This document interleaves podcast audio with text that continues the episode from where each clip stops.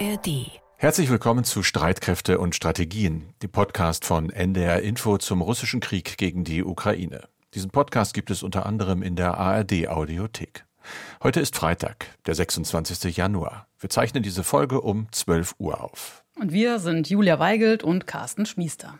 Der Traum vom Frieden, der hatte zu meiner Zeit als Wehrpflichtiger einen Slogan und der ging so. Stell dir vor, es ist Krieg und keiner geht hin der ist auch heute noch immer bekannt und der hat uns damals in Uniform ordentlich bewegt. Denn Krieg wollte ja niemand, wir natürlich auch nicht. Es ist ein allerdings nur angebliches Zitat des großen Dramatikers Bertolt Brecht, das aber wohl auf den amerikanischen Lyriker Carl Sandburg zurückgeht und erst in den 1980ern Brecht zugeschrieben wurde. Brecht hat zwar nicht so, aber eben doch übers Kämpfen geschrieben, wie in der unvollendeten Koloman-Wallisch-Kantate, die sich auf einen Arbeiteraufstand in Österreich Anfang der 1930er Jahre bezieht, also nicht auf einen Krieg zwischen Ländern, sondern auf den Kampf gegen ein autoritäres Regime. Die Geschichte ist länger und sie ist zu kompliziert für eine kurze Podcast-Einführung wie diese, aber mir geht es vor allem um das, was Brecht da schreibt. Ich lese mal vor. Wer zu Hause bleibt, wenn der Kampf beginnt und lässt andere kämpfen für seine Sache, der muss sich vorsehen, denn wer den Kampf nicht geteilt hat, der wird teilen die Niederlage. Nicht einmal den Kampf vermeidet, wer den Kampf vermeiden will, denn es wird kämpfen für die Sache des Feinds, wer für seine eigene Sache nicht gekämpft hat. Bertolt Brecht. Kämpfen oder nicht kämpfen, das ist ein großes Thema natürlich in der Ukraine deren Armee im Krieg hohe Verluste erlitten hat. Die Regierung in Kiew arbeitet jetzt an einer Reform der Wehrpflicht, um mehr, auch jüngere Menschen an die Waffen zu kriegen, sie dahin zu zwingen natürlich. Denn es gibt immer weniger Freiwillige. Während anderswo Krieg nur in Anführungsstrichen als mittelbare Gefahr gesehen wird, und zwar nicht alle, aber eben doch viele junge Menschen genauso denken wie diese Soldatin. Man ist hier in einer eigenen Welt, aber das ist die Wirklichkeit. Wir sind dafür da, Schweden zu verteidigen. Da müssen wir wissen, wie es sich anfühlt, wenn es ernst wird. Diese junge Schwedin heißt Linnea Alfredsson und ist eine Wehrpflichtige. 2017 wurde in Stockholm die Wiedereinführung der Wehrpflicht beschlossen. In Deutschland ist sie weiterhin ausgesetzt. Soll das so bleiben oder muss sich das ändern? Wäre das schwedische Modell etwas für uns? Wehrpflicht, Pro und Contra, das ist heute unser Schwerpunktthema. Dazu sprechen wir über Risiken und Nebenwirkungen von Waffenlieferungen an die Ukraine, konkret über die Gefahr des Waffenschmuggels. Das amerikanische Verteidigungsministerium beklagt sich da laut einem Bericht der New York Times über mangelnde Kontrolle, was den Verbleib etwa von Gewehren und Granaten angeht. Erst einmal geht es aber wie immer um die Lage in der Ukraine und um das Wichtigste vom Krieg. Kai Küstner ist zugeschaltet. Kai, wie sieht's aus? Ja, es ist ja bekannt, wie sehr die militärische Lage der Ukraine abhängig ist von westlichen Waffenlieferungen. Und da ist nun seit wenigen Tagen wieder ein Begriff aufgetaucht, von dem wir eigentlich dachten, er wäre für immer im militärhistorischen Giftschrank sozusagen verschwunden. Das ist nämlich der Begriff Ringtausch. Die meisten dürften sich noch erinnern, als Deutschland noch nicht bereit war, der Ukraine selber Kampfpanzer zu liefern, also in einer frühen Phase des Krieges, war die Verabredung so, dass andere NATO-Staaten der Ukraine ihre Panzer zur Verfügung stellen und die Deutschen dann deren Bestände zum Beispiel mit dem Leopard auffüllen. Das Ganze war also ein Umweg, damit auch umständlich, langwierig, scheiterte auch hier und da mit NATO-Partnern. Jetzt berichteten als erstes die Kollegen vom Handelsblatt, dass hinter den Kulissen an einer ähnlichen Umwegvariante für Marschflugkörper gearbeitet werde. Dass also von Seiten des Kanzleramts mit Großbritannien darüber geredet werde, ob die nicht ihre Storm Shadows in die Ukraine schicken, also mehr davon, und die Bestände dann von der Bundeswehr mit Taurus aufgefüllt werden. Das hätte aus Sicht des Kanzleramts natürlich den Charme, dass man damit hofft, die Dauerdebatte endlich zu beenden, aber gleichzeitig eben nicht selbst der Ukraine den Taurus liefern muss. Die Befürchtung ist ja äh, im Kanzleramt offenbar nach wie vor, wenn Deutschland auch bei der Lieferung von Geodaten helfen müsste, dass Russland das dann als deutschen Kriegseintritt betrachtet.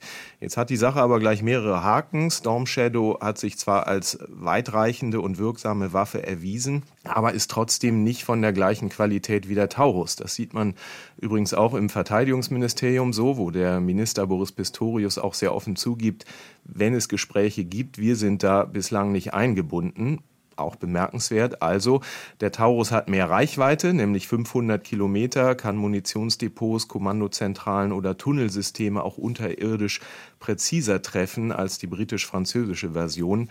Beim zweiten Haken sind wir dann wieder beim Thema Geschwindigkeit. Bei der Bundeswehr hängt der Taurus ja unter den Tornado-Jets. Die haben die Briten aber ja schon lange nicht mehr, haben die nämlich ausgemustert. Das heißt, man müsste darüber nachdenken, auch den Eurofighter dafür zu zertifizieren, aber das kann natürlich dauern. Jetzt gibt es noch weitere Länder, die für einen solchen Ringtausch in Frage kämen. Italien, die haben Tornados und auch den Storm Shadow. Oder eben Frankreich. Die haben äh, die in Frankreich Scalp genannte Version dieses äh, Marschflugkörpers, aber entschieden ist da noch nichts. Es ist ja ziemlich genau jetzt ein Jahr her, Carsten, dass äh, Kanzler Olaf Scholz sich durchrang, doch Leopard 2 Kampfpanzer an die Ukraine zu liefern, nachdem monatelang darüber diskutiert worden war. Das passierte im Januar 2023. Das kann einem jetzt alles finde ich zumindest schon ein bisschen wie ein Déjà-vu vorkommen mit dem Taurus. Auch darüber wird ja seit Monaten geredet und nicht nur geredet, auch jetzt wieder prasselt ja die Kritik ein auf den Kanzler, auch aus den Reihen der FDP und der Grünen, für seine Weigerung der Ukraine den Taurus zukommen zu lassen. Ohne dass hier allerdings, und das ist der Unterschied zum Leopard, ein Ende des Entscheidungsprozesses bislang absehbar wäre. Da bleiben wir also noch eine ganze Weile dran, Kai, vermutlich. Es gab einen Flugzeugabsturz aktuell, der vermutlich aber ein Flugzeugabschuss war, der diese Woche Schlagzeilen gemacht hat. Der Abschuss einer russischen Ilyushin 76 in der Region Belgorod, also auf russischer Seite der Grenze. Was ist denn da jetzt der aktuelle Stand? Was wissen wir an diesem Freitag drüber? Also gesichert bislang leider herzlich wenig. Es gibt weiter mehr Fragen als Antworten. Das ist aber aus meiner Sicht genauso ein Fall, wo es wirklich geboten ist, journalistisch auf gesichertem Gelände wirklich zu bleiben. Das heißt, nicht zu früh, zu wild zu spekulieren. Deshalb Stand Freitag 12 Uhr. Was wir wissen ist, diese Maschine, eine russische Transportmaschine vom Typ Ilyushin Il-76, ist abgestürzt in der Region Belgorod. Es gibt auch ein Foto von diesem gewaltigen Feuerball, abgestürzt also auf der russischen Seite der Grenze. Was wir auch wissen, es war ein russisch-ukrainischer Gefangenenaustausch geplant, der dann aber nicht stattgefunden hat. Was die Wahrheitssuche jetzt nicht einfacher macht, unsere Korrespondentin berichtet, dass russische Militärs die Absturzstelle komplett abgeriegelt haben, noch nicht mal eigene Hilfskräfte dort heranlassen, was die Hoffnung, eine internationale Untersuchung könnte da Licht ins Dunkel bringen, doch einigermaßen trübt aus meiner Sicht. Der Fall hat jetzt auch den Sicherheitsrat der Vereinten Nationen beschäftigt. Und zwar auf Drängen Russlands, was aber über die bekannten gegenseitigen Anschuldigungen hinaus eigentlich wenig neue Erkenntnisse gebracht hat. Russland hat, eher niederrangig vertreten übrigens vom russischen UN-Vizebotschafter Poljanski, seine Version vorgetragen, die da lautet, es seien die Ukrainer gewesen, die das Flugzeug abgeschossen hätten, und zwar mit einer westlichen Rakete. Und es hätten sich 65 ukrainische Kriegsgefangene an Bord befunden, die ausgetauscht hätten werden sollen. Also das russische Narrativ, die Ukrainer schießen auf russischem Gebiet ihre eigenen Leute ab mit westlicher Technologie.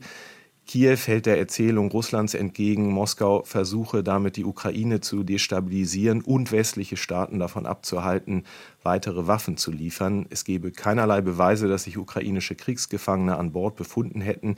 Kiew hatte ja schon relativ früh erklärt, wenn dem so wäre, warum zeigt Moskau dann keine Fotos der Leichen an der Absturzstelle, wie es das ja sonst so oft tue. Und die stellvertretende UN-Botschafterin der Ukraine, Hayo Vishin, erklärte auch, sollte sich das bestätigen, dass ukrainische Kriegsgefangene an Bord waren, dann, Zitat, wäre das der erste Fall einer Verwendung eines menschlichen Schutzschildes in der Luft durch Russland, um Waffentransporte zu decken. Bekannt ist, dass Russland ja in diesen Transportmaschinen immer wieder Waffen an die Front fliegt, unter anderem die S-300 Flugabwehrrakete, mit der sie immer wieder Städte in der Ukraine angreift. Also wäre aus ukrainischer Sicht so ein Waffentransporter ein durchaus legitimes Abschussziel. Aber um es nochmal zu sagen, Carsten, gesicherte Erkenntnisse, Stand jetzt haben wir über das bereits geschilderte hinaus nicht eins der großen Probleme dieses Krieges. Vieles ja. wissen wir einfach nicht genau, aber wir sagen, dass wir es nicht genau wissen und, wie du richtig sagst, Schlüsse ziehen keine gute Idee. Trotzdem noch die Frage, auch wenn wir vieles nicht unabhängig überprüfen können, was wissen wir über die militärische Lage in der Ukraine selbst? Da verzeichnen wir, und das nicht zum ersten Mal in dieser Sendung, dass das Geschehen von viel Statik derzeit geprägt ist. Und zwar, was die Frontlinie sowohl im Osten als auch im Süden der Ukraine angeht. Es gibt Berichte über ein Vorrücken der russischen Kräfte südlich der Kleinstadt Adiyevka, also im Osten nahe der Stadt Donetsk. Dieser Ort Adiyevka im Grunde von drei Seiten eingeschlossen von russischen Kräften, ist ja zuletzt zu einem Brennpunkt dieses Krieges geworden, fast von ähnlicher symbolischer Bedeutung für Russland wie Bachmut. Aber das sind so minimale Bewegungen, äh, genau wie an anderen Frontabschnitten, dass es eigentlich schwerfällt, daraus irgendwelche Schlüsse für die Zukunft zu ziehen. Klar ist, die Ukraine wird nicht nur wegen des Winters, auch wegen mangelnder Munition und mangels Materials auf absehbare Zeit nicht in der Lage sein, eine entscheidende neue Offensive zu starten. Das wissen wir alles. Die EU schuldet dem Land sozusagen eine Million Schuss Artilleriemunition. Ob die, wie versprochen, bis März kommen, ist fraglich. Russland wiederum scheint darauf zu setzen, dass die Ukraine und auch der Westen irgendwann in diesem Stellungskrieg mürbe werden, die Unterstützung nachlässt. Natürlich dürfte Präsident Putin auch auf einen Wahlsieg von Donald Trump in den USA hoffen, woraufhin die Hilfe an die Ukraine gänzlich zusammenbrechen könnte. Eventuell auch die NATO sogar implodiert. Soweit sind wir im Moment noch nicht, aber diese Szenarien scheinen nun nicht mehr ganz so ausgeschlossen, wie sie vor den republikanischen Vorwahlen in den US-Staaten Iowa und New Hampshire schienen. Darauf übrigens, was Trump für die Ukraine und was Trump für die NATO bedeuten würde und wie wenig Europa darauf vorbereitet ist, darauf schauen wir ganz genau kommenden Dienstag mit dem Politikwissenschaftler Christian Mölling von der Deutschen Gesellschaft für Auswärtige Politik. Vielen Dank, Kai, für deine Information und den Ausblick auf den kommenden Dienstag. Und damit kommen wir jetzt zu unserem heutigen Schwerpunkt. Link, ab. Es geht um die Wehrpflicht, und zwar die Wehrpflicht in Deutschland. Die Bedrohungslage ist seit dem russischen Einmarsch in die Ukraine deutlich angestiegen. Und deshalb werden Stimmen lauter, die die Wiedereinsetzung der Wehrpflicht in Deutschland fordern. So sollen wieder mehr junge Leute genau solche Szenen erleben wie hier in einem Werbevideo der Bundeswehr. Damit beschäftigt hat sich meine Kollegin Julia Weigelt. Genau, und du hast ja schon angesprochen, die Sicherheitslage ist verschärft. Gleichzeitig gehen die Bewerberzahlen in der Bundeswehr dramatisch zurück in den letzten sieben Jahren um knapp ein Viertel. Und die Wehrpflicht soll ja nach Vorstellung mancher helfen, genau diese Personallücke wieder zu füllen. Und ich habe darüber gesprochen mit der Vorsitzenden des Verteidigungsausschusses, Marie-Agnes Strack-Zimmermann von der FDP und auch mit einem einsatzerfahrenen Bundeswehroffizier. Und was mich wirklich überrascht hat, er hat gesagt, die Wehrpflicht könnte sich sogar negativ auf die Einsatzbereitschaft auswirken. Okay, das überrascht mich jetzt. Da bin ich einfach mal gespannt, wie er drauf kommt. Mhm. Und ähm, Strack-Zimmermann fand ich deswegen spannend, weil sich in ihr ja ein Stück weit so auch das Dilemma, sag ich mal, um die Wehrpflicht widerspiegelt. Ne? Also es geht ja bei dieser ganzen Debatte einerseits um Freiheit, also wie weit darf der Staat wirklich in essentielle Bürgerrechte eingreifen. Die FDP hatte sich ja schon lange auch für die Aussetzung der Wehrpflicht stark gemacht. Und auf der anderen Seite geht es ja um Sicherheit. Und das ist auch ein wichtiges Thema für Strack-Zimmermann. Also sie setzt sich ja sehr klar ein für mehr Waffenlieferungen an die Ukraine, für eine bessere Ausrüstung der Bundeswehr. Und ich wollte einfach mal wissen, wie geht sie eigentlich mit diesem Spannungsfeld zwischen Freiheit und Sicherheit um? Nochmal zur Person. Strack Zimmermann ist natürlich im Moment nicht nur in jeder Munde, sondern auch in jeder Talkshow. Aber mit der Sicherheitspolitik hat sie eigentlich noch gar nicht so lange zu tun, oder? Also was stimmt ist, sie ist erst seit 2017 Bundestagsabgeordnete und war vorher unter anderem erste Bürgermeisterin von Düsseldorf. Allerdings, jetzt vor allem mal zur Info für jüngere Hörer, die Wehrpflicht hat ja früher alle irgendwie betroffen. Also Strack Zimmermann zum Beispiel als Mutter von zwei Söhnen und noch früher, also sie hat 1978 Abi gemacht, ähm, da hat sie mir erzählt, dass sie nie vergessen wird, wie, wie sie damals so gesehen hat, wie die Jungs mit abrasierten Haaren dann auf einmal alle auf dem Bahnhof standen, auf dem Weg in die Kaserne. Und äh, was mich auch überrascht hat, ähm, Strack-Zimmermann wird ja von Kritikerinnen und Kritikern immer wieder so als Kriegstreiberin beschimpft. Weil sie ganz klar immer Waffen fordert für die Ukraine? Ja, genau.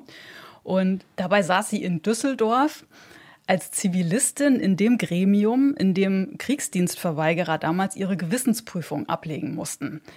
Weil äh, Wehrpflichtige ja lange nicht einfach so verweigern konnten, sondern richtig darum kämpfen mussten. Und Strack Zimmermann hat sich da dafür eingesetzt, dass die Betroffenen eben nicht zum Bund mussten, hat sie mir erzählt. Da saß jemand, der nicht zur Bundeswehr wollte, dann wurde der gefragt, warum der nicht. Dann saß der da schweißgetrieben, sagte, ich möchte keinen Menschen töten und deswegen kann ich nicht zum Bund in der Regel wurde das auch alles so eine Art Gewissensgeschichte war das, wurde das dann auch erledigt, weil wenn sie die Betreffenden sahen, habe ich mir immer gedacht, man muss sich vorstellen, wie stark die Bundeswehr war. Wenn das die Soldaten von morgen sind, dann ist vielleicht besser der kommt auch nicht zur Bundeswehr. Ja, und wenn sie da sagt, die Bundeswehr war so stark, die Bundeswehr hatte in den 1970ern und 80ern, das kann man sich heute auch gar nicht mehr richtig vorstellen, eine Truppenstärke von um die 500.000. Im Vergleich zu heute sind es so rund 182.000. Und zwei Ergänzungen dazu nochmal. Erstens, also diese mündliche Gewissensprüfung, die wurde 1984 abgeschafft und durch eine schriftliche Begründung ersetzt. Und zweitens, Verweigern konnte man damals nur in Westdeutschland, äh, in der DDR nicht. Da gab es keinen Zivildienst. Da konnten allerdings junge Männer sogenannte Bausoldaten werden. Die wurden dann im Straßenbau als Gärtner oder auch in Betrieben eingesetzt.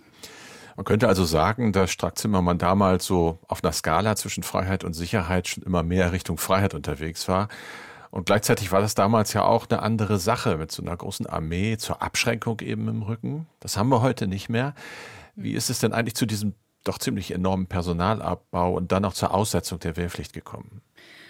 Also es begann äh, mit der Reduzierung der Truppenstärke nach der Wiedervereinigung, ähm, weil die meisten damals an so eine Art Ende der Geschichte glauben wollten. Also dass jetzt für immer Frieden sei, dass man sich Streitkräfte sparen könnte. Das hat ja auch enorm viel Geld gekostet. Das Stockholmer Friedensforschungsinstitut SIPRI hat das mal berechnet für die deutschen Verteidigungsausgaben. 1963 waren das 5 Prozent des Bruttoinlandsproduktes. Mal im Vergleich äh, 2022 waren wir bei 1,4 Prozent, also ein enormer Unterschied. Und eine Station bei diesem Abbau war 2010. Ähm, da wollte Verteidigungsminister Karl Theodor zu Gutenberg von der CSU Geld sparen und hat so eine Bundeswehrstrukturkommission eingesetzt. Die hat dann empfohlen, erstens die Truppe von damals noch 240.000 auf 185.000 Soldatinnen und Soldaten zu verkleinern und zum anderen eben auch die Wehrpflicht auszusetzen. Und so ist es dann gekommen, dass ausgerechnet die Union, die sich ja jahrzehntelang mit Zähnen und Klauen gegen die Aussetzung wirklich gewehrt hat, dass die das dann gemacht haben, dass sie die Wehrpflicht ausgesetzt haben. Und äh, ich habe hier mal ein Zitat von zu Gutenberg, ähm, kommt aus einer Bundestagsrede Anfang 2011 zur Änderung des Wehrpflichtgesetzes. Die Verpflichtung zum Grundwehrdienst ist heute sicherheitspolitisch nicht mehr begründbar. Auch für mich hat das letztendlich ein Umdenken bedeutet, aber ein Umdenken, aus dem auch eine Perspektive erwachsen sollte. Der letztlich entscheidende Maßstab für die Bundeswehr muss die Fähigkeit zum Einsatz im Rahmen des gegebenen Auftragsspektrums sein. Und in diesem Gesamtkontext steht auch der heute vorliegende Gesetzentwurf. Das klingt für mich jetzt wirklich so, als sei das Jahrzehnte her gefühlt. Das ist 2011. Die Zeiten so, haben ja. sich geändert. Mit dem gegebenen Auftragsspektrum hat er damals aber ja Auslandseinsätze gemeint. Ne? Genau, das Wort hat er das gemeint.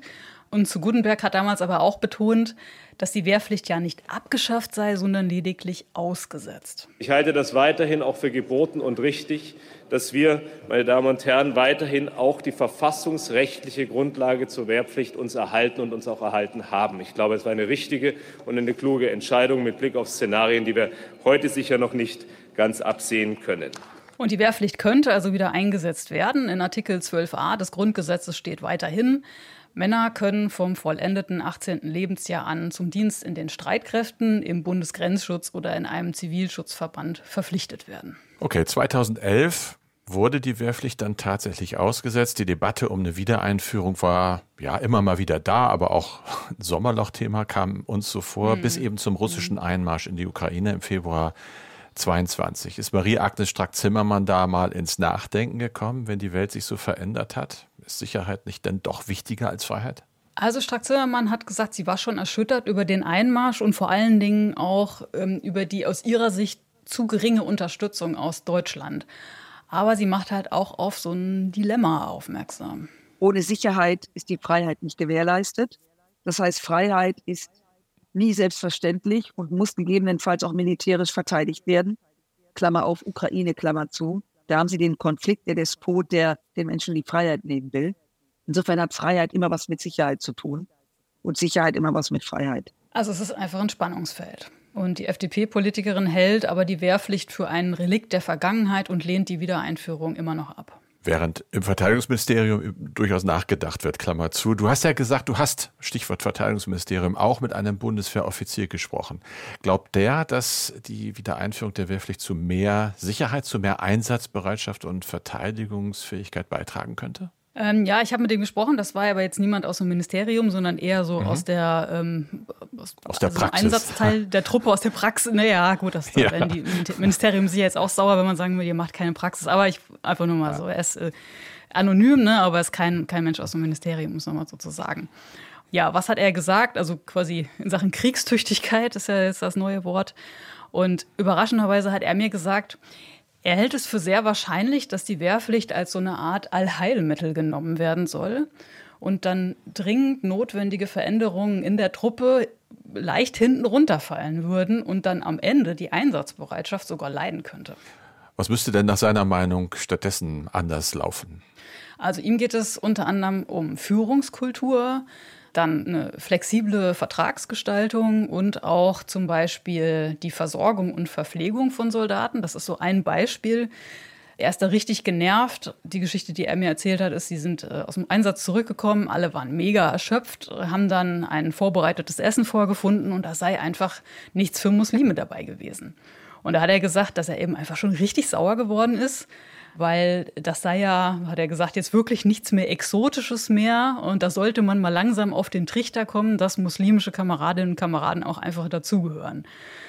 Und solche Vorfälle wie das, das seien eben Beispiele, die dann auch Konsequenzen haben, und zwar, dass die Bundeswehr als eine Organisation wahrgenommen wird, die sich keine Mühe gibt, besser zu werden. Und das würde dann letztendlich die Leute abschrecken, so eine fehlende Veränderungsbereitschaft. Und der zweite Punkt ist, den er mir gesagt hat, der Offizier sieht eine große Gefahr, dass die Bundeswehr sich auch selbst überlasten würde, wenn sie, Zitat, so plötzlich vollgepumpt würde mit Wehrpflichtigen und dann halt die Infrastruktur und die Ausrüstung fehlen. Und seine Sorge ist halt, wenn, wie er sagt, jungen Menschen erstmal ihre Zeit weggenommen würde, und dann steht da aber am Ende keine gewachsene Einsatzbereitschaft dem gegenüber, keine gesteigerte Wehrhaftigkeit unserer Gesellschaft. Dann befürchtet er richtig sogar eine Gegenbewegung mit Protesten, sowohl innerhalb als auch außerhalb der Bundeswehr und der Politik. Und er sagt, man sollte ganz vorsichtig sein, so eine Erwartungshaltung zu wecken. Das hätte man schon beim Sondervermögen gesehen, dass die dann riesig sei und eben die Enttäuschung dann auch riesig sei bei allen Beteiligten, wenn die dann nicht erfüllt würde. Aber es gibt ja, Julia, ganz verschiedene Ideen und Ansätze und Modelle, wie denn so eine, ich sag mal, neue Wehrpflicht gestaltet werden könnte. Das muss mhm. ja nicht so sein wie früher. Und ein mhm. Modell, das immer wieder debattiert wird, zuletzt auch vom Minister von Pistorius ins Spiel gebracht worden ist, ist das schwedische Modell. Ich habe es ja anfangs kurz zitiert. Nochmal zu den Fakten. Wie sieht das aus? Also, da ist es so, dass alle Schwedinnen und Schweden äh, einen Fragebogen zur Musterung ausfüllen müssen. Und ähm, da wird in diesem Fragebogen auch die Bereitschaft zum Wehrdienst abgefragt. Und diese Antworten entscheiden dann, wer anschließend zur Musterung eingeladen wird.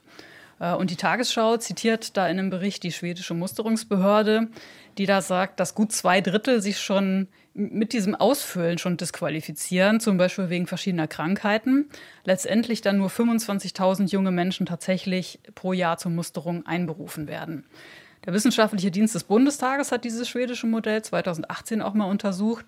In dem Bericht heißt es, dass der Wehrdienst da mehr oder weniger auf freiwilliger Basis geleistet würde und größtenteils eben Menschen eingezogen würden, die das auch wollen. Was ich nochmal spannend fand, war ein Bericht des schwedischen Militärattachés in Berlin. Das ist Kapitän zur See Jonas Hort af Segerstad.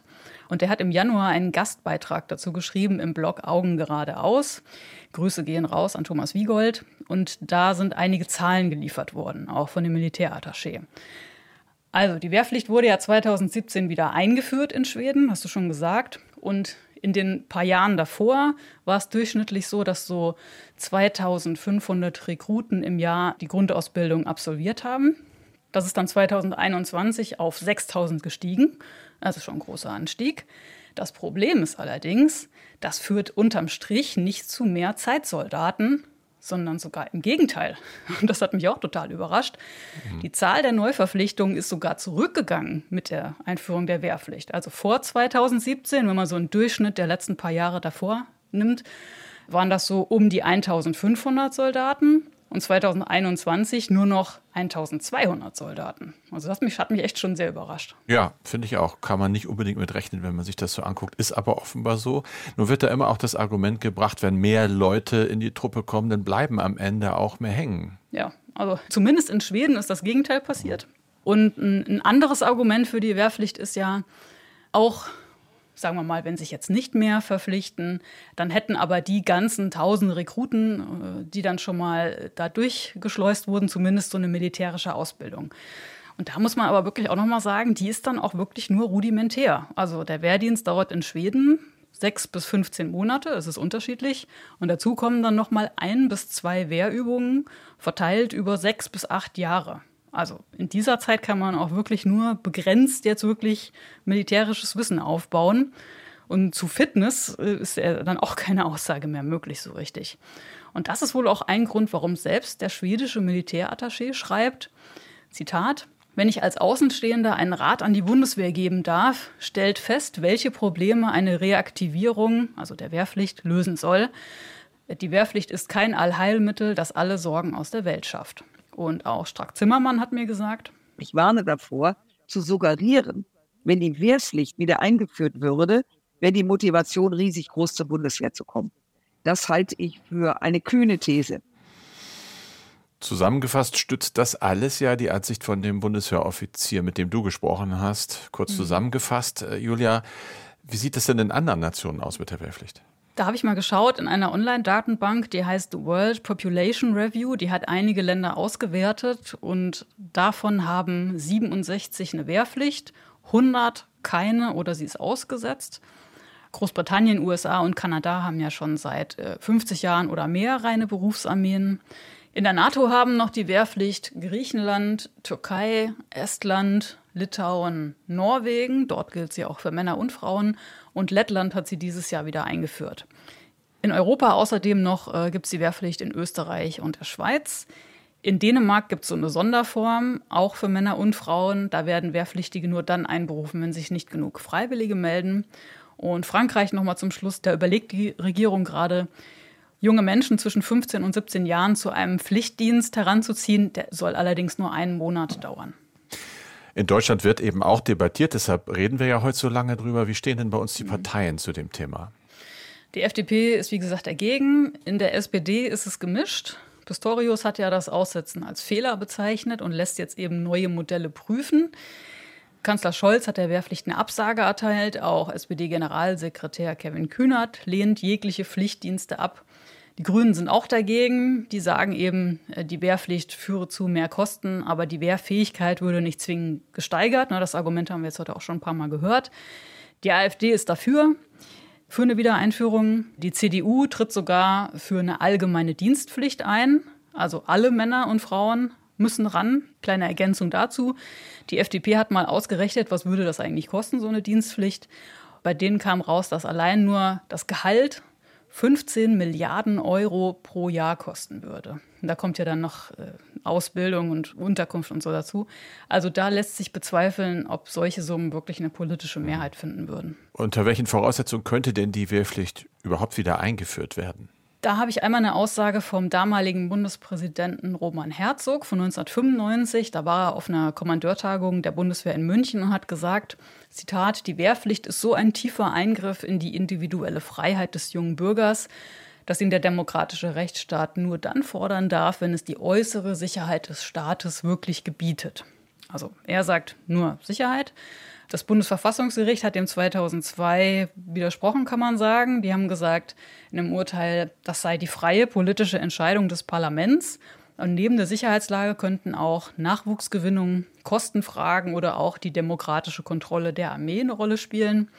Und nochmal eine Ergänzung von mir. Sollte bei einer möglichen Wiedereinführung, sollten da auch Frauen verpflichtet werden, dann müsste auf jeden Fall auch das Grundgesetz geändert werden. Sieht also jetzt so aus, dass es erstmal nicht zur Wiedereinführung kommt. Wie soll denn dann das Personalproblem der Bundeswehr, das ja da ist, gelöst werden? Mhm. Der Offizier, den ich da interviewt habe, der sagt ja, wir brauchen eine bessere Führungskultur in der Bundeswehr, mehr Respekt und Wertschätzung, auch eine bessere interne Kommunikation. Und er hat mir auch gesagt, ausreichend Ausrüstung sei auch super wichtig, damit eben richtig ausgebildet werden kann. Und ähm, Strack-Zimmermann stimmt da in Sachen Ausrüstung zu und ergänzt. Es bedarf eines besseren Personalmanagements. Wer sich heute bewerbt, wartet Monate, bis eine Reaktion kommt. Wer zum Gebirgsjäger will, wacht auf einer Fregatte auf, weil dann statisch gesagt wird, wir brauchen aber da die Leute mit dem Profil. Der oder die will aber dorthin. Und dann muss ich doch ein modernes Management haben und sagen, dann machen wir das möglich. Oder wir, wir beraten so, dass es vielleicht auch eine Alternative zu den Gebirgsjägern gibt. Und ich glaube, dass das Personalmanagement bei der Bundeswehr ist es nicht gut. Aber es gibt eben doch einige Menschen, die den Vorschlag Wehrpflicht ganz okay finden. Das zeigt zum Beispiel eine aktuelle Umfrage vom Januar. 52 Prozent der Bundesbürger sind laut einer INSA-Umfrage dafür, die Wehrpflicht wieder einzuführen, angesichts der Sicherheitslage und nur 32 Prozent sprechen sich dagegen aus. Ja, das habe ich auch gesehen, diese Umfrage. Und was ich da allerdings interessant finde, ist, ähm, dass mit dem Alter der Befragten auch die Zustimmung steigt. Also je weniger man selbst davon betroffen wäre. Bei den Jüngeren sind das nämlich nur 30 Prozent, bei den Älteren dann mehr als doppelt so viel, 65 Prozent. Und ich habe mich dann auch gefragt, wenn die Wehrpflicht, das ist jetzt ja aus dem Stück so ein bisschen deutlich geworden, wahrscheinlich nicht die Antwort ist auf eine komplexe Frage wie Verteidigungsfähigkeit, haben die Menschen vielleicht einfach Angst und wollen sich beruhigen und dann einfach sehr gerne an solche einfachen Antworten aller, wir brauchen einfach nur die Wehrpflicht wieder glauben. Und da stimmt Strack Zimmermann zu. Dass in Zeiten großer Transformation, in Zeiten, wo der Druck, innere, äußere Sicherheit äh, die Leute auch belastet, dass einfache Antworten immer für viele hilfreich sind. Deswegen ist ja auch eine Partei wie die AfD oder alles, was da noch so um die Ecke kommt, so sympathisch für Menschen. Die machen ganz einfache Antworten. Aber ich finde, jeder, der einigermaßen seriös Politik macht, kann nicht einfach eine einfache Antwort hinwerfen. Danke für deine Recherche, Julia. Weiterführende Links zum Thema Wehrpflicht finden Sie, findet ihr natürlich wie immer in unseren Shownotes. Ja, nächstes Thema. Wir kommen jetzt mal von Wehrpflicht zu Waffen. Waffen aus dem Westen für die Ukraine. Da wird ja vor allen Dingen über große Systeme geredet, Panzer, Artillerie, Flugabwehrraketen, Marschflugkörper. Geliefert wurden und werden aber auch viele kleinere Waffen, kleinere mal in Anführungsstrichen, weil sowas wie Pistolen und Gewehre einfach ja auch ganz furchtbare, schreckliche Folgen haben kann. Und die nicht nur für die russischen Truppen, Carsten. Nein, die sind eine Gefahr ganz allgemein. Die können ja natürlich noch während eines Krieges, aber natürlich auch erst recht danach überall auf der Welt auftauchen. Natürlich illegal und zwar wenn sie geschmuggelt werden. Das ist kein neues Problem. Zu meiner Zeit als Skandinavien-Korrespondent in Stockholm habe ich zum Beispiel sehr viel über Gangkriminalität in Schweden berichtet, die da weiterhin ein ganz großes Problem ist und viele Opfer fordert. Da werden Menschen oft mit Waffen erschossen oder eben auch schwer verletzt, von denen die Behörden annehmen, dass sie irgendwie nach den Balkankriegen über dunkle Kanäle bis nach Schweden gekommen sind. Da dann äh, unter der Hand verkauft werden, sogar Handgranaten explodieren und man weiß, sie kommen aus dem Gebiet. Und seit Beginn des russischen Angriffskrieges auf die Ukraine sind jetzt Experten und Politiker natürlich besorgt, dass ganz ähnlich wie nach diesen Balkankriegen irgendwann dann mal Waffen auf den Schwarzmärkten und schließlich bei zum Beispiel organisierten Kriminellen landen könnten. Und wie berechtigt diese Sorge ist, zeigt ein aktueller Bericht der New York Times. Worum geht es da genau? Da geht es letztlich um die Frage, wissen wir eigentlich, was mit den Waffen passiert, die wir da liefern? Und es geht eben nicht nur um Pistolen und Gewehre. Da hast du gesagt, natürlich kann man damit auch schon Menschen töten. Es geht auch um größere Systeme, schultergestützte Flugabwehrraketen zum Beispiel, Kamikaze-Drohnen, aber auch Nachtsichtgeräte zum Beispiel. Das alles im Wert von mehr als einer Milliarde Dollar. Äh, geschickt von den USA an die Ukraine. Und jetzt schreibt die New York Times unter Berufung auf einen Bericht des Verteidigungsministeriums, also des Pentagons, dass diese Waffen einfach in der Ukraine nicht ordnungsgemäß verfolgt werden. Dieses Versäumnis gebe Grund zu der Sorge, dass sie eben dann gestohlen und geschmuggelt werden könnten. Zur Dimension, es geht so um knapp 40.000 Waffen, die laut US-Gesetz eigentlich streng überwacht werden müssten, weil sie eben aufgrund, du hast es gesagt, ihrer Wirkung, aber auch zum Beispiel ihrer sensiblen Technologie oder auch der relativ geringen Größe eine ganz attraktive Beute darstellten für Waffenschmuggler. Es gibt äh, in diesem Bericht des Generalinspekteurs des amerikanischen Ministeriums allerdings keine Beweise für illegalen Handel mit diesen Waffen, nachdem sie entweder äh, in Polen angekommen sind oder dann auch direkt an die Front in der Ukraine weitergeschickt wurden. Und es gibt noch eine Einschränkung. Die Zahl der untersuchten Waffen stellt eben nur einen kleinen Bruchteil des rund 50 Milliarden Dollar Gesamtumfangs an militärischer Ausrüstung dar die die USA seit 2014 schon in die Ukraine geschickt haben. Und dennoch, schreibt die New York Times, äh, ist diese Untersuchung das erste Mal, dass es so eine Art Einblick gibt in eben die, ich sag mal, Nichtbemühungen, den Verbleib, wie es heißt, der sensibelsten Werkzeuge amerikanischer Militärmacht aufzuklären, die in den letzten Jahren in die Ukraine geschickt worden sind. Ich habe es schon angesprochen, es gibt schon länger in den USA, gerade in Washington, die Sorge, dass das zu Waffenschmuggel führen könnte. Deshalb hat der US-Gesetzgeber auch eine strengere Überwachung der Lieferungen gefordert. Aber jetzt zeigt eben die Untersuchung, dass das so nicht passiert. Und die New York Times schließt unter anderem daraus, dass das Konsequenzen haben könnte, zum Beispiel im politischen Raum, weil es natürlich diejenigen stärker macht, die sagen, lass uns mal diese Waffenlieferungen einschränken, wenn nicht sogar ganz stoppen, wir spielen da mit dem Feuer. Und das tun sie tatsächlich, denn nach neuesten verfügbaren Daten haben die Vereinigten Staaten der Ukraine bis Juni letzten Jahres, soweit geht das, an die 10.000 Javelin Panzerabwehrraketen geliefert oder zweieinhalbtausend Stinger Boden-Luftraketen oder 750 Kamikaze Switchblade Drohnen, 430 Luft-Luft-Mittelstreckenraketen oder eben auch 23.000 Nachtsichtbrillen. Und 60 Prozent, bis zu 60 Prozent dieser Waffen sind, wie es heißt, verschwunden. Also man weiß einfach nicht, wo sie geblieben sind, entweder weil sie nicht vernünftig inventarisiert worden sind oder weil sie erst geliefert wurden oder zu einem Inventar hinzugefügt wurden, nachdem sie schon ausgeliefert worden sind.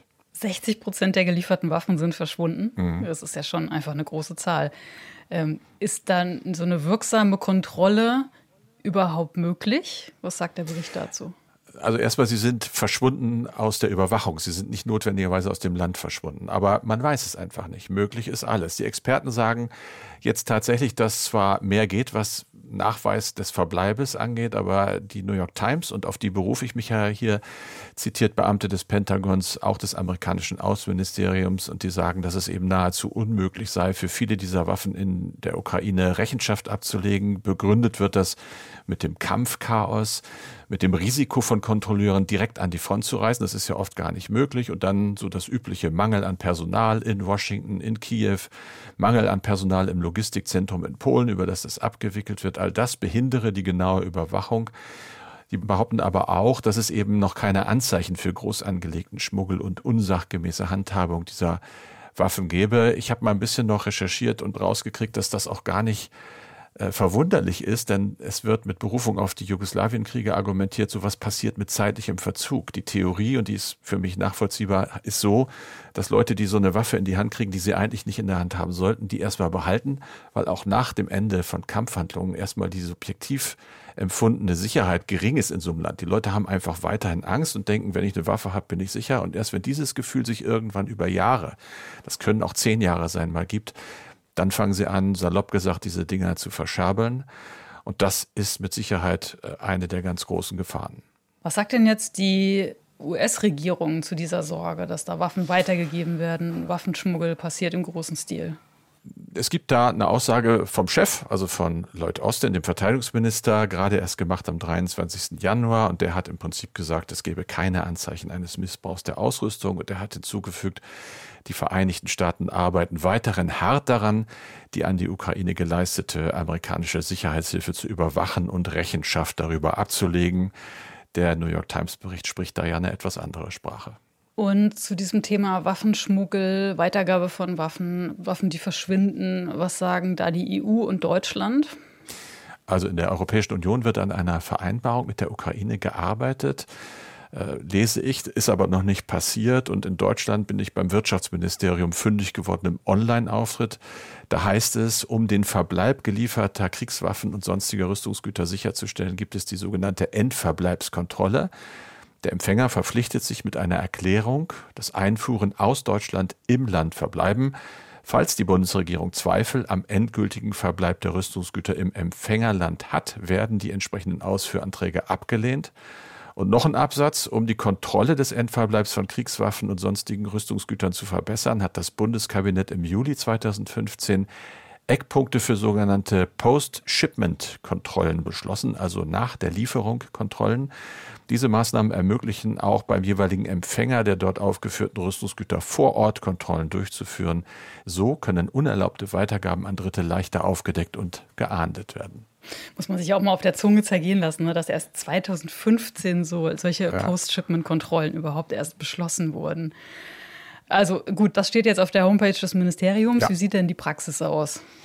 Die sieht wohl ganz anders aus. Ich habe da ganz frisch im Spiegel einen Artikel gelesen vom Januar und äh, der bezieht sich darauf, auf diese äh, Post-Shipment-Kontrollen, aber laut Spiegel gibt es diese Kontrollen nur sehr selten. Die Bundesregierung habe im vergangenen Jahr, also 23, nur zweimal vor Ort kontrolliert im Januar in Taiwan, da ging es um Handfeuerwaffen und im Juni 23 äh, Kap Verde ebenfalls mit Blick auf Handfeuerwaffen. Das ist zitiert aus der Antwort des Bundeswirtschaftsministeriums auf eine Anfrage der Bundestagsabgeordneten Sevim Dadelin, ehemals Linke, jetzt fraktionslos, Mitglied beim Bündnis Sarah Wagenknecht. Beide Kontrollen, hat das Ministerium damals gesagt, äh, hätten keine Beanstandungen nach sich gezogen. Insgesamt hat es seit Beginn der Pilotphase 2017 war das etwa ein Dutzend Vorortkontrollen des tatsächlichen Endverbleibs von kleinen Waffen gegeben. Indien, Vereinigte Arabische Emirate, Republik Korea, Indonesien, Malaysia, Brasilien werden genannt, Jordanien und Oman. 2021 hat es wohl nur eine virtuelle Überprüfung mit mexikanischen Behörden gegeben. Die wurde dann praktisch im Oktober 22 vor Ort nachgeholt. Und äh, das hat einen Grund, weil Mexiko war nach Berichten über illegal dorthin gelangte deutsche Waffen in den Fokus der Behörden geraten. In der Ukraine, jetzt kommen wir zur Sache, seit dem russischen Einmarsch Anfang 22, Hauptempfänger deutscher Waffen, da hat es keine Kontrollen gegeben. Also nicht mal nur ein paar, wie offenbar ja in Amerika, im Fall amerikanischer Lieferung. Allerdings hat Kiew versichert, dass Waffen aus Deutschland im Land bleiben, so das Wirtschaftsministerium. Und dann verweist man dieses seitens des Ministeriums auch auf praktische Hürden. So heißt es schön, etwaige Verifikationsmaßnahmen dürfen die Ukraine keinesfalls bei der effektiven Verteidigung gegen die anhaltende russische Aggression beeinträchtigen. Da spricht ja irgendwo zwischen den Zeilen auch eine klare Sprache. Offenbar hat die New York Times da einen Finger in eine Wunde gelegt. Ja, Carsten, harter Stoff, jetzt wenig äh, Hoffnung am Ende für mich dabei. Und gleichzeitig ist es, glaube ich, wichtig, auch mal das Thema anzusprechen. Vielleicht tut sich dann ja was. Wir melden uns bei Streitkräfte und Strategien wieder am Dienstag. Und bis dahin freuen wir uns wie immer über Ihre Anregungen, über Wertschätzung und Kritik. Schicken Sie, schickt uns bitte alles per Mail an streitkräfte.ndr.de. Hier verabschieden sich Carsten Schmiester und Julia Weigelt. Und als Podcast-Tipp empfehlen wir Ihnen und euch heute den NDR Info Wissenschaftspodcast Synapsen. Und in der neuen Folge geht es um Plastik. Hallo, ich bin Lena Bodewein. Für unseren Wissenschaftspodcast Synapsen habe ich mich mit etwas beschäftigt, das aus unserem Leben nicht wegzudenken ist. Plastik. Gut, böse, überall. Früher ein Knaller, weil günstig und ein Alleskönner. In der Medizin etwa bis heute unglaublich hilfreich aber im Alltag eben oft auch ein Riesenproblem.